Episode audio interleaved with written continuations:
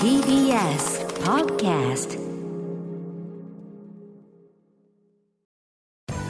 滋慶学園 COM グループプレゼンツあなたの夢は何ですか？この番組は滋慶学園 COM グループの提供でお送りします。自分の好きなことを仕事にしたい。でも資格は持っていないし高校では勉強づけ。私の夢を叶えられる専門学校があればいいな。あなたの夢は何ですか？滋慶学園 COM グループはあなたの夢を実現します。今すぐホームページを。滋慶学園 COM グループプレゼンツ。あなたの？あなたの。あなたの夢は何ですか？さあ皆さんお元気ですか？今回は私浜谷健司がお送りします。このプログラムは毎回人生で大きな夢を追いかけている夢追い人を紹介していますあなたの夢は何ですか？今日の夢追い人はこの方です。はじめまして、石巻市立病院で死の訓練士をしている枝和沙です。よろしくお願いします。よろしくお願いします。枝さん死の訓練士もうなんか目の能力と書いて死のどのようなお仕事なんですか？えっ、と、視力とか眼圧とか、一般的な検査や白内障の手術の検査とか、はい。あとメガネ合わせとか主にしてます。ああもう私もあの今コンタクトレンズではい。普段メガネなんですけど、まあ度度が変わるたんびにというかコンタクトレンズ作りに行くときにあの C のねあ、丸の右がいってたり左がいってたりとかああいうのをやられてる。やってます。あれが視能訓練士はい。という職業。えー、じゃあ視力検査とかっていうのは何だろう？僕らが体験してるのをやってんのかな？あの変な眼圧あ、そうですね。空気気球見たりとか、そう気球見たりとか。眼圧測ったりっていうのを最初にして、あと視力検査に移る感じです。なんかああいう医療機器っていうのはもう日々進化するじゃないですか進歩してどんどん便利になる一方でこう働いてる人たちはどんどんそれに合わせなきゃいけないあそうですね。対応していかなきゃいけないですよね。うん、機械が結構新しくなっていくので、べ説明会とか勉強会開いてもらって、あメモしてそれを実際にこなせるように日々頑張ってます。江田さん今おいくつでしたっけ？25歳。25で？ああ死の訓練士になられて何年ぐらい経ったんですか？4年目です。4年目で、はい。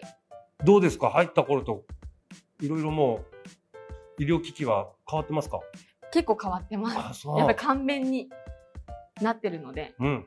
まあだたあのーそうですね。簡単にはなってるんですけど知識がないとできない検査なので知識とか勉強をしてちょっとつけて頑張っていってます。そういうことだよね。ちょっと日々それの進化にもついていかなきゃいけないんだよね。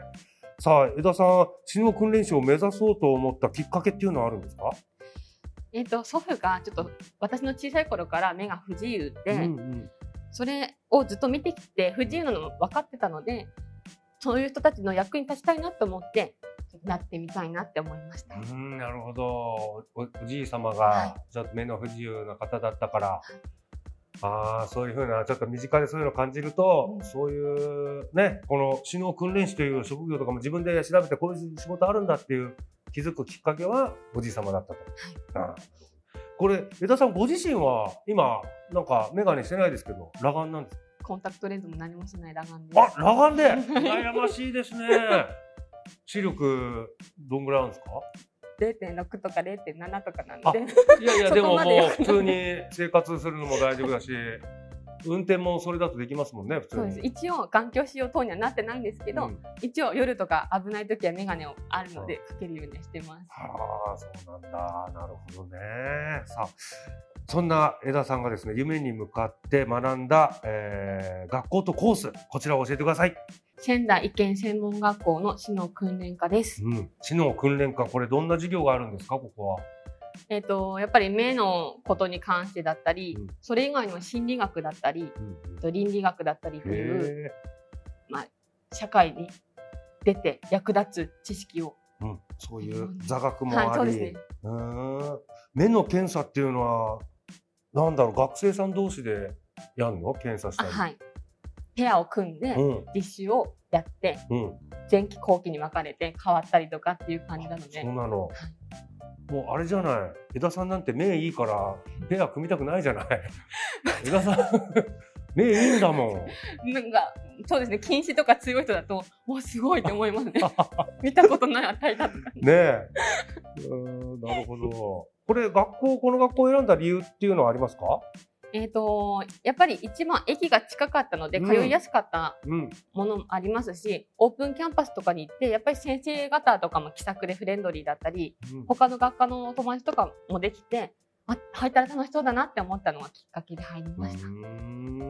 なんか学校の授業で実習とかはあるんですか？はい、臨時実習は3年生の時にあって、前期と後期で2回に分けていきました。うーんどんなことを勉強したんですかそこでは？やっぱり学校で学べない外来での流れだったりとか、あと患者さんへのコミュニケーションだったり、そうですね。学校だとやっぱ座学だったり実習で目のいい人たちだったり、足腰が悪いとかなく、普通に誘導とかもなくできる感じですけど、外来に出たらそういう人ばかりでもないので、うんそういう誘導とか、あのーどう言ったら聞こえやすいかとか、そういうのを学びました。うん、なるほど。まあそうだよね。に若い子たちで、えー勉強してる時では気づかなかったことがはい外来では気づけるっていうのね。この声だとちょっと聞こえないとか、うんこのトーンだとあ聞こえやすいかなとかっていうのをちょっとうん工夫してうん。やらせていただきました。なるほど。その経験は今でも生きてますか？はい、結構あやっててよかったなとか、そこで模索してて、まあ、社会人になってからも、うんやっぱり模索することってあるのでそれで、あやっててよかったなって思いました。うん。では、江田さん、指導訓練士目指している後輩にアドバイスお願いします。えっと、まだまだマイナーでちょっと言ってもわからない職業なんですけれども需要が多く女性に関しては出産しても結婚してもできる職業で魅力的だと思います。えっと、働くためにしっかりと勉強して知識をつけることでちょっと国家試験に挑んでもらって、えっと、そうですね一緒に患者様を笑顔にさせるために一緒に頑張りましょう。うん。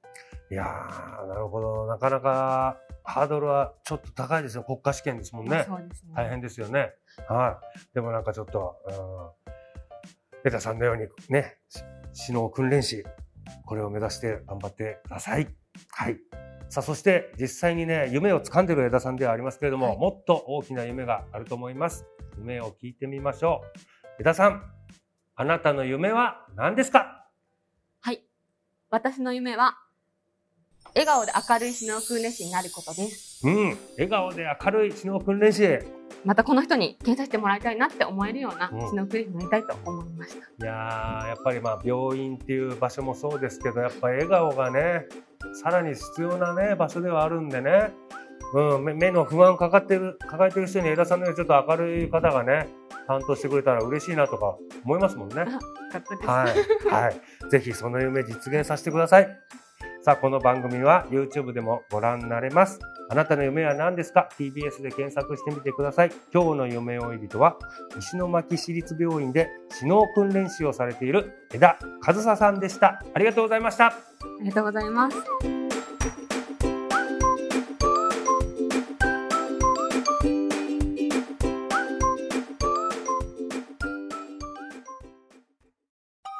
動物園や水族館で働きたい。ゲームクリエイターになりたい。声優になって人々を感動させたい。滋慶学園 COM グループでは希望する業界で活躍したいというあなたの気持ちを大きく育てます。今すぐホームページをチェック。全国の姉妹校でお待ちしています。滋慶学園 COM グループプレゼンツ。あなたの夢は何ですか？この番組は時系学園コムグループの提供でお送りしました。